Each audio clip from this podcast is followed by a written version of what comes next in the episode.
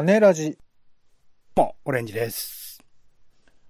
えー口ばっかりでなかなか行動しねえじゃないかつって言われたら僕は何も答えられないかもしれませんポンです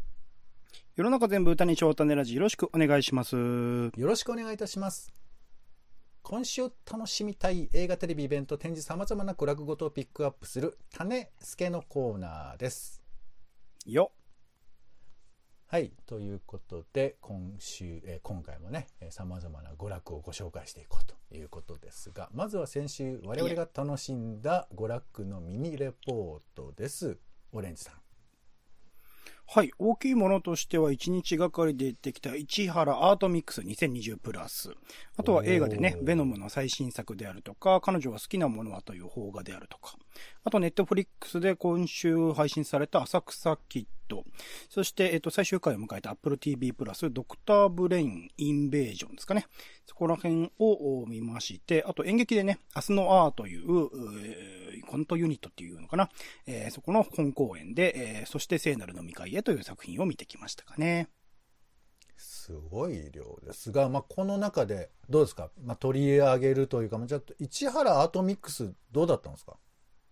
結構ね、話すと長くなるとは思うんですけど、まあ僕もこれだけこう、遠くっていうには結構近いっちゃ近いのかな。2時間あれば着く場所なので、うんそうですね、2時間ぐらいだ千葉のね房総半と。島の真ん中ですもんね。はい。市原というエリアを全体で、まあ、小湊鉄道っていうね、ローカル線というか、ちょっと可愛らしいデザインのオレンジかかったようなデザインの、お電車を乗り継いだりとか、あとはその会場がいくつか、えっと、もともと学校だったところとか、公民館だったところとか、いろいろな、その空きスペース、空き施設をうまく有効活用してアート作品の展示とかしてるんですけど、その間をつなぐ周遊バスとかも無料で走ってたりとか、なんかまあ、うん。ベースこの芸術祭、それこそ、えっと、新潟県の大地の芸術祭とか、えっと、瀬戸内でやっている瀬戸内国際芸術祭とかは、まあ、電車、あの、自動車？車でね、移動するっていうのをベースに考えられている展示のされ方ではあるんですけど、まあ、歩きでで、車に乗れない人も配慮したような、企画にちゃんと市原アートミックスはされていたりしたので、そこら辺はすごくありがたかったし、やっぱりその場所ならでは、市原のその土地ならではの、テーマ性というか、そのモチーフみたいなものをうまく作品に取り入れたものはかなり強く印象に残ったっていうところはありましたかね。うん、そうだよね。あのうん電車、やっぱりそのド土地ならではラマとかでも使われてて、なんかうんうん、うん。乗るとお得感あるよね。小湊鉄道はそうですね。まあ、外側、まあでもな中のデザインっていうか、こう、横にこう長くてみんな横に座ってる感じとかは、懐かしいというか、不思議な感じがやっぱしますよね。普通の電車とかだともっと短かったりするんだけど、一車両が結構長かったりするので、なんかその景色とかはなんか、うん、不思議な風景もいいよね。なんかなんかね。うん風景もいいです。今だとちょうど紅葉の時期、紅葉が終わるか終わらないかぐらいの時期ではあったので、そういう色づいてる感じとかも含めて、すごい非日常感がありましたね、やっぱりね。作品なんか一個思い出せるのなんかあります？作品、それで言うと、えっ、と、あタイトル忘れちゃったんだけど、なんか、うん。御宿っていう、まあ、千葉県の町に、に、えっと、メキシコ人が、えっと、1500年ぐらいかな、江戸時代ぐらいの時期にナンパしたというか、はい。はい。で、えっと、事故が起きて、それを日本人が助けたってエピソードがあるんですけど、うん。その時に来た、あの、メキシコ人が歩んだ道のり、えっ、と、日本に上陸して、そこから歩く道のりを、今の時代にこう映像として、あの、作り直した映像みたいなのがあって、出演してる人も、なんかまあ、その当時の服装とか、日本人の当時の服装みたいなのをやっているんだけど、なんかそれをこう映像として見せてくれる感じが、なんかやっぱその土地ならではの感じとかがして、うん面白く見れましたね。まあ、その映像と、なんか隣にこう、その当時のお様子、えっと、海岸の様子を描いた絵みたいなのが合わせて展示されてるみたいな感じなんですけど、そういうのとかね、あと、まあ今、いろんなところで各所で注目されてる富安由馬さんという、まあちょっとホラー演出も入りつつの夢の世界を具現化したような作品を、ま、作ってる結構お若いあのアーティストの方いらっしゃって、今度もえっと大観山とかでも個展やったりするんですけど、その方の作品とかもなんか校舎をうまく利用して、もともと廃校だったところのエレベーターとかをうまく活用して、その死生観みたいなものを問うみたいな作品とかも面白かったりしましたね。うん。うんいやいや。ああいうのってね結構こう作品がたくさんあるからどれ見ようみたいな迷っちゃったりはしますけど、まあ、そういうのもちょっと頭に入れつつ、うん、まあ行かれる方はね結構ね、ね、僕個人的に優先すべきなのはなんか校舎ももちろん時間があれば楽しくていいんですけど校舎の中とか結構大きめの会場とかだっていいんですけど逆にその一軒家を丸々活用している作品とかは結構びっくりするものが、はい、多くてよかったです。好きで校舎かな？月出校舎のすぐ近くに、あのーうんうん、その裏側に、えっと、一軒家を、はい、一軒家というか、その家を丸々活用した、その個人のアーティストの作品とかがあるんですけど、はい。はい、それとかちょっとびっくりしたりしたので、そういうところをなんか見逃さずに見、結構ね、見逃しちゃいがちなんですよ。ガイドブックとか持ってなかったりすると、ちゃんとチェックしないまま帰ってしまうケースが多いんですけど、そっちの方がむしろ僕は衝撃は大きく受けました。なるほどね。まあ、その場所を生かしているような展示とかね。うん。なるほど。ありがとうございます。面白そうだな。えー、僕はね、ずっとうちにいるからね、うん、もう テレ、テレビぐらいしかないんですけど、えー、ドキュメント72時間を久々に見まして。うん、おお出ましたね。うん、えー、東京の小金井で、えー、街角の水汲み場でっていう、まあ、場所テーマでやってましたけど、うん、地下の天然水が出る井戸の、まあ、近くにも本当に蛇口があってでそこの、うん、でもね別にそんな本当に道の真ん中にポツってある感じなんですけど皆さんがこう蛇口だけ持ってどう渡してもちょっとこれ分かんないんだけどそこでいろんな人が水を汲みに来るっていうのをに72時間なんですけど、まずこの場所をどうやって探したんだろうかってことだよね。うん、取材時。ねすごいっすね。で、まあ、まあまあ、だからどの場所でも人はやっぱりいろんな活動をしてて、ね、その生き方を覗くのは面白いんですけど、まあここでさ、その、自分の母と同居していて、お母さんの散歩がてら一緒にいるんだみたいな人とか、あとね、うん、子供が小金井に引っ越したいっていう、小金井の帰宅時に引っ越したいっていう勘で 決めて、で、親が、分かったでしょ、そこ行こうっつって、あの職場から遠くなるのにそこに引っ越したっていうエピソードがあって すごいなと思って。引っ越し先ってそんな風に決められないイメージあるけど、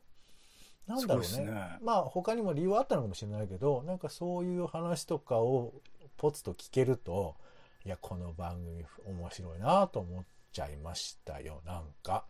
うん、っていうのに、あの、地味に感動するいいですよね。ドキュメント72時間はすげえジャッジしないというか、本当にこう手当たり次第話を聞いてる感じがすごく僕は好きですね。そうだよね。なんか、あの、ね、ドキュメントにもいろんな方向があるけど、これはやっぱりその、うん、風景を眺めているような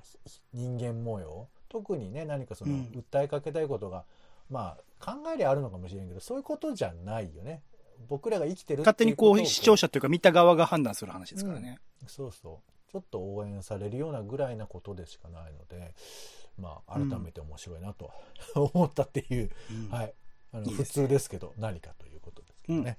はい。まあ、皆さんもいろいろ、えー、ご覧になったものがあったら教えていただければと思います。さあ、それでは、えー、行きましょう。まずは気になる新作映画からです。オレンジさんお願いします。はい。えー、まあ、マトリックスのね、新作はまあ、見る人は見るでしょう。マトリックスの新作が公開されるそうです。1999年公開が最初らしいので、まあ、だいぶ久々ですし、えっ、ー、と、まあ前までね、元、まあ、ウォシャウスキー兄弟、今ウォシャウスキー姉妹ですけど、の、えっ、ー、と、うん、片方が今回は監督してるのかな？っていうところで、二人でやってるわけではないそうなんですが、まあね、うん、それこそ、まあ出演陣も変わらず、まあプラスアルファの人もいてっていうところではあるので、まあ前のキアヌ・リーブスを見に行こうかなっていう感じ。ただ150分は投げんじゃないかなちょっと思ってますけど、まあ楽しみです。あとはですね、はい、えっと、偶然と想像という作品がありまして、まあ、浜口竜介監督、ハッピーアワー寝ても覚めてもなどで、えー、最近はドライブ・マイ・カーがね、今海外、アメリカでめちゃくちゃ評判がいいみたいな話も聞きますけど、彼のまた短編オムニバスということで、こちらも、えっ、と、第71回ベルリン国際映画祭のコンペティション部門に出品をされておりまして、銀熊賞、えー、審査員グランプリを受賞されていますが、まあこれがね、意外と面白い。まあ浜口竜介監督の作品を毎回、その作品として面白いというか、これはいろいろ本当に考えさせられることが多いなと思うものが多いんですけど、これをどちらかというとファニー、笑わせられる要素が結構多い作品。で、これすごい意外だったんですけど、結構意外性のある展開の連続だし、その、それこそタイトルの偶然と想像っていうタイトルをまた改めて思い出す。と、なるほど、よく考えられたタイトルだなと思ったりはしたんですけど、一応短編が3編、うんうん、40分ずつぐらいの作品が3編あって、それぞれに別々のストーリーが展開されるんですが、それぞれはそれぞれにね、ぐっとこう、記憶に残るというか、そこに出てきた人たちがすごく印象に残るような作品になっているものだったりしますので、結構気楽な気持ちで見られる、そんなにこう難しく考えなくても見られる、面白く見られるし、後々考えるとなるほどそういうことかと思わされるところもあったりするという作品なので、すごく間口が広い、浜口祐介監督作品だと思います。えー、12月17日からですね、えっ、ー、と、公開でございます。あともう一個だけ、はい、えっと、逆光という作品で、こちらは僕すごく楽しみにしてたんですけど、えっと、渡辺彩さん。最近で言うと今ここにある聞きと僕の好感度についてをやっていたりとか、えー、ジョゼと虎と魚たちとか、あと過去にはカーネーションとかね、朝ドラの脚本もやってらっしゃった方が脚本を手掛けられていて、で、えー、渡辺彩さんも、えー、脚本をやっていたワンダーウォールという映画、NHK で一回だけ、えー、何回か再放送もしてましたけど、まあ大学のね、えー、問題を描いたような作品ですけど、そちらで、えっと、主演演をしていた、えっと、須藤蓮さんという方が初監督主演を務めた作品というところで、まあ、その組み合わせだけですごく楽しみにしていたんですけど、まあ、1970年代の広島尾道を舞台に、二人の青年の情愛を繊細な観音美で描いたラブストーリーということで、どういう風なあ作られ方をされてるのかなというところをすごく楽しみにしていた作品です。62分とね、結構コンパクトなので、気楽に見れるかもしれません。はい、そんな感じですかね。はい。私からは、えー、ドキュメンタリー、慣れの果てという作品ですね。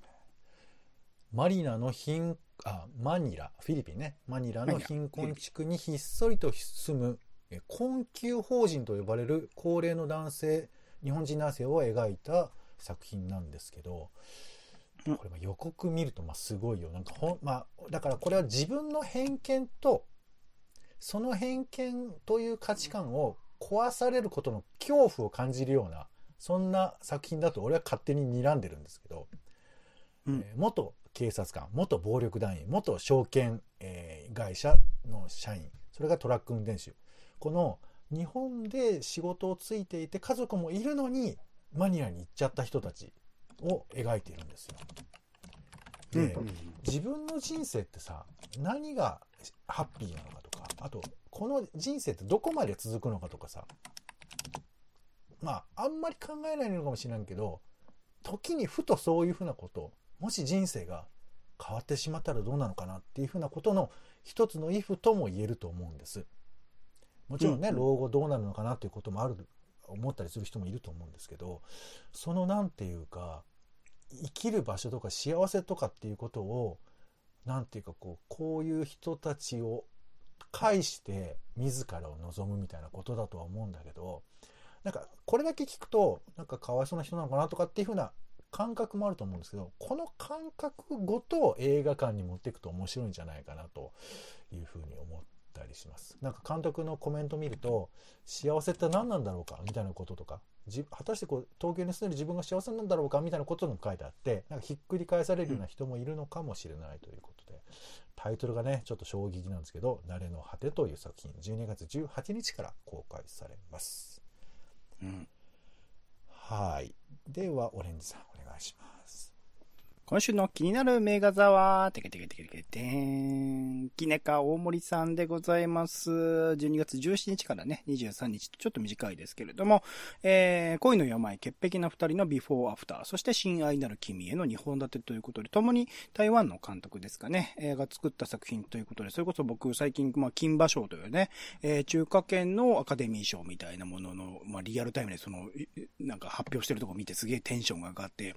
えー、今年の東京フィルメックス東京国際映画祭でもいくつかその台湾とかね、香港、中国の映画とかを見てめちゃくちゃ面白いものばかりだったので、ちょっとやっぱ東アジア圏というくくりもあれですけど、まあ、あの、面白い作品が多かったりするので、こちら今回両方とも僕恋の病も親愛なる君へもリアルタイムでは見よう、見たいと思ってたけど見れなかった作品でもあるので、どっかのタイミングでちょっと見計らって見に行きたいなと思います。台湾のね、今の現状のに触れられるような映画になってるんじゃないかなと思っております。テケテケテケテケテンもう一本、えー、ラピュータ阿佐ヶ谷、えー、乗り物映画祭出発進行というのがやっております。えー、なんかね、新幹線大爆破ってご存知ですか？はいはいはいはい。新幹線爆破するやつですよね。キアヌ・リーブス主演のスピードの元ネタになったでおなじみの、えー、新幹線止まると爆発して。まあ まあ、なんか何、そうね、そう、なんか都市伝説的な感じにもなってますけど、うん、まあそういうのがああったんですけど、まあ、似てるん、乗り物を舞台にした映画って結構やっぱ盛り上がるわけですよ。密室ができたりとかもするし。うん、そんな中で今回は映画作品33本を、えー、もう特集してて、10月31日からやってるんで、もう残りわずかなんです。はい、年末12月30日までなんですけど、えー、新幹線大爆破は残念ながら終わってしまったんですが、えー、うん、あのね、金ちゃんと坂上二郎が出てた、チンチンゴーゴーゴー、ぶっ飛ばせ出発進行っていう、もうなんか鳥。コント55号にかけてですかね、これはね。うん、そうそうそう。なんか、あの、ゴンと55号も映画出てたんですよ。ドリフターズも出てたんですけど、この映画だとか、あと、特急日本っていうコメディ、これフランキー堺が出てる作品で、これもだから、えっ、ー、と、閉じ込められた、えー、その何、外に出られない電車の中で起こる、だから三谷幸喜の作品だと思ってもらえればいいですよ。簡単に言えば。そうそういうふうな場所の中でいろいろ起こる引きこもごもみたいなそういう喜劇だとかもあったりするので、うん、ちょっと気になる人はチェックしてみてはいかがでしょうかということですいません。ちょっと僕もまずいただきました。さあそれでは気になる家映画ですね。はい、えー、NHKBS シネマ、うん、えー、今回は「我が輩はカモである」マルクス兄弟の作品ですね。12月22日放送されます。午後2時からですねえー、まあ、これね、あのー、調べてくれりゃいいですけど、グルーチョ、チコ、ハーポ、ゼッポですけど、うん、えー、伊藤聖子さんとかがやっぱ結構好きで。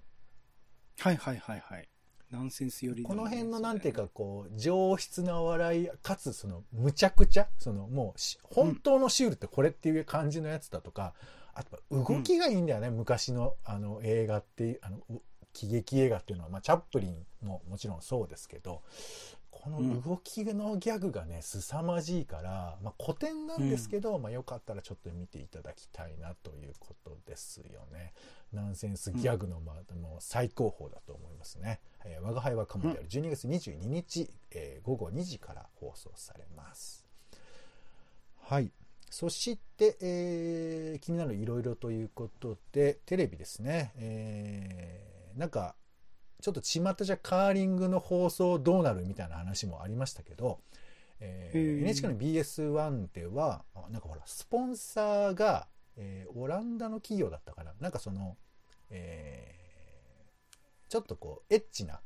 エッチな器具を売る会社みたいなやつで、それを出しちゃいけないんだみたいなので、放送を見送ったみたいなのがなんかニュースで出てましたけど、まあ、なんか基準があるんじゃない ?NHK の中で。まあ、それはそれとして、まあ、そういうことで消費しがちですが、うん、カーリングそのものがきっちり BS1 で放送されてまして、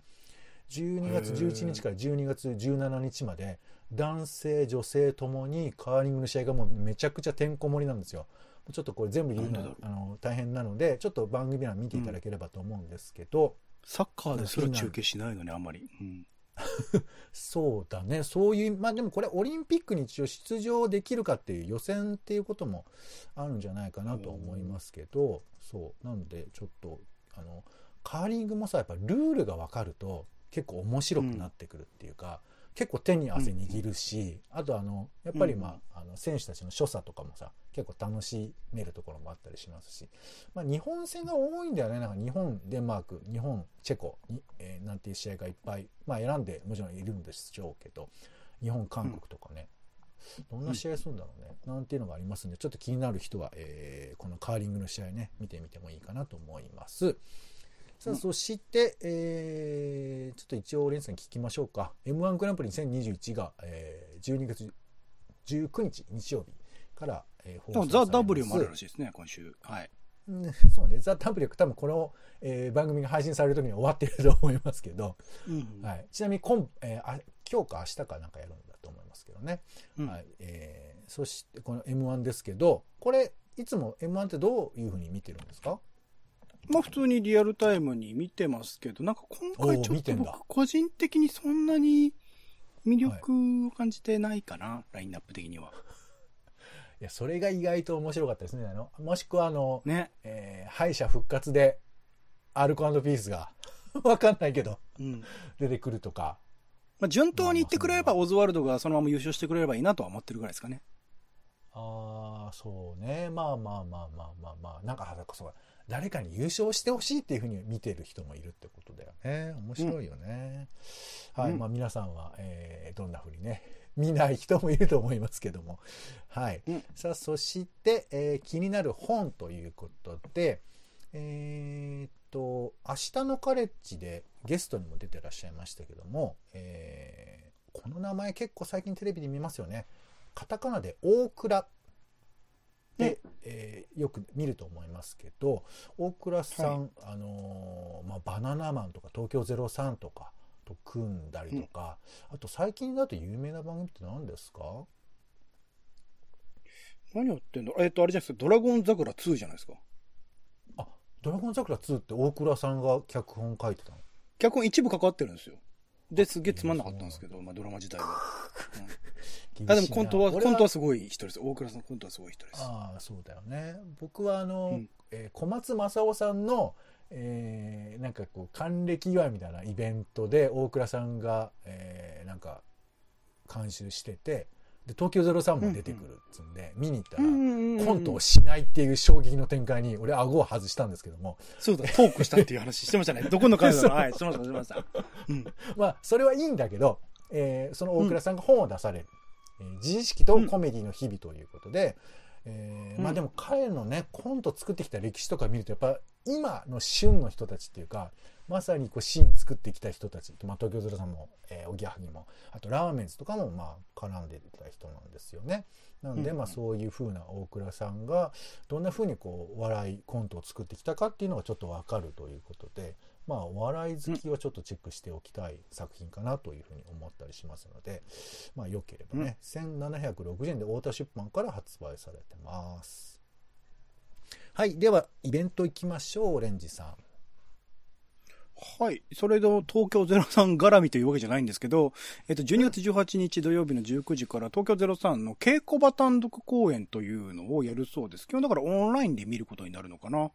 なんか、プロダクション人力車の稽古場からと公演をやる。まあ、前にね、オンライン配信でちょっと変わったスペースを使っての公演とか東京03さんやってましたけど、今回どのような形に稽古場でやるっていうのはどういう形になる、最近それこそ、えっと、音楽、ミュージシャンの方々が、まあ、配信ライブをやるっていう時に、そのお客さんがいないのやりにくいみたいな話で、ならば、普段やってる、自分たちがやってるレコーディングの風景を、こう、なんていうの、見せる。まあ、実際音楽曲の演奏はちゃんとやるんだけど、なんかレコーディングを見てもらうみたいな形のライブやってる中で、なんかそれをこう、うまくお笑いに転換してるのはこれなのかなというところの期待もあって、稽古、稽古風景ってもっとなんか僕はコンテンツとして魅力があるよ。演劇についてもそれも含めてずっと思っていたことではあったので、今回東京03さんがそういうことをやるっていうのはすごく楽しみではあるっていうところですかね。うーん、面白いね。まあ、な場所の力もあるからね。稽古場ってちょっと魅力的ですよね。はい。あともう一個だけごめんなさい。えっ、と、2021年あなたの推し記事はということで、ネット文章大好き編集者ライターと振り返る、えー推し記事2021という無料生配信をやるそうです。えっ、と、コンテンツメーカー、有限会社ノオト、まあいろいろなね、えー媒体で、えー記事とかが出されている会社さんですけど、そちらが主催で、えーネット記事に精通した編集者、ライターさん4人に、その年の公開されたネット記事の中で個人的に好きだった記事を紹介してもらうというところで、まあ僕らもね、ええー、まあ、僕、この前にやっていたものが頭の片隅にあって、この前、このネット記事がすごいという特集やらせていただいたところもあるんですけど、まあ、本家本元というところでもあるので、12月15日にですね、えー、20時開演22時10分までやる予定だそうです。無料でだそうなので、えー、アーカイブ視聴500円かかるそうですけど、生配信は無料だそうなので、ぜひチェックしてみてください。はい。では、展示に行きましょう。引き続きオレンジさん。あ、僕いいですか？はい。エンカウンターズ・イン・パラレルという展示が、えっと、六本木に最近できた、え ANB 東京というスペースでやっているらしくて、これ結構説明するの難しいんですけど、まあ、あの、うん、いろいろな作家さんたち、キュレ、一般的にはグループ展においてはキュレーターがアーティストそれぞれの持ち場を区分けして、ストーリーをそれぞれに構成していくっていうのが一般的なんだけど、今回の展示においては、キュレーターがファシリテーターとなって、アーティストが空間を共有する、その場を一緒に使うことによって、互いの作品が共鳴するような形を模索するっていうところで、まあ、あの、それこそ、えっと、今回話したか、富安由美さんとかも、一応展示の作家さんとして入ってたりとか、他にも注目されるアーティストの方多数、えーえー、出展されているものだったりするので、今の現代アート、はい、日本における現代アートに興味ある人はチェックしてみるといいんじゃないでしょうか。はい、ありがとうございます。はい。うん。はい。えー、あ、どうぞ、パさん。はい。えっ、ー、と、私はですね、えー、キャノンフォトコレクション、えー、羽賀秀夫写真展ということで、日本の民族という写真展だそうです。生誕100年を記念してということで、うん、日本の古くからの風習、風俗を、まあ、えー、いろいろと撮って、様々な村々を巡って、えー、稲作お盆、お正月ね、今だに、まあ、残っているのかな、そういうふうなものを記録してきたものが、まあ、写真として見れるということで、えー、12月14日から12月25日まで、えー、やっています。えー、銀座の、え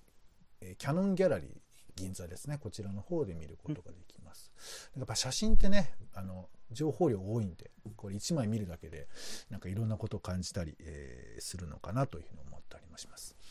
それから、えー、12月16日、17日、18日、19日と、えー、文具女子博2021が行われます。これ行ったことあります？ないっす。これなんかね、とにかくものすごい大変なことなんですって。もう文具メーカーのもう今、ものすごい量の文具がいっぱい出てきて、まあそれを大量の人が見るっていうものなんですけど、なんかこう前情報を調べないと大変らしいので、あの、なんかネットでね、ちょっと調べた方がいいらしいっていうのはあの聞きましたので、え東京流通センターの第2回展示展示場というところで、大田区ですね、えー、700円で、えー、行けるそうなので、まあ、ちょっとチェックしてみて、まあ、文房具ね、好きな人は見に行ってもいいんじゃないかなというふうに思います。これ、文具女子博の女子っていうのはどういうことなんですか？この文具女子って方がやってる博なのかな？いやいや、文具女子。男性も行っていいってことですよね。そうそうそう。なんか見る限り、その、いや、俺も禁止されてるのかなと思ったけど、女子だけとかって特に書いてないので大丈夫だと思いますよ。うんうん、何々100円払えば 大丈夫だと思います。それから、うん、えっ、とですね、国立劇場の所蔵資料で、あの、講談展というのが行われているそうです。なんか最近ちょっと講談ね、注目浴びてますけど、その講談の資料が様々にあるらしいんですが、えー、それを、まあ、歴史を追って見ることができるということで、国立演芸場の1階の演芸資料展示室というところで見ることができるそうですよ。えー、こちらの3月、来年の3月21日までやってます。半蔵門駅から行くところですね。うん、はい、えー、そんなところでございますということで、えー、皆さんも、うん、えーはい、気になるイベントなどありましたら見て行ってみてください。えー、紹介しきれなかったものは、うん、えー、種ラジ .com のブログの中にも書いてありますので、そちらの方もチェックしてみてみてください。あと、種ラジカレンダーというのもありまして、そちらではあの、うん、時系列的にね、えー、一応カレンダーになってますので、よかったらそちらも見てみてください。ということで、種ラジの種助でした。お相手は、えー、今日は、えー、マッサージに行こうかな。イベント行けよ。ポンと。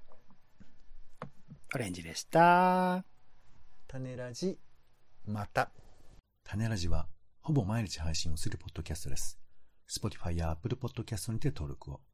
更新情報は Twitter。本編でこぼれた内容は公式サイト、種ラジ .com をご覧ください。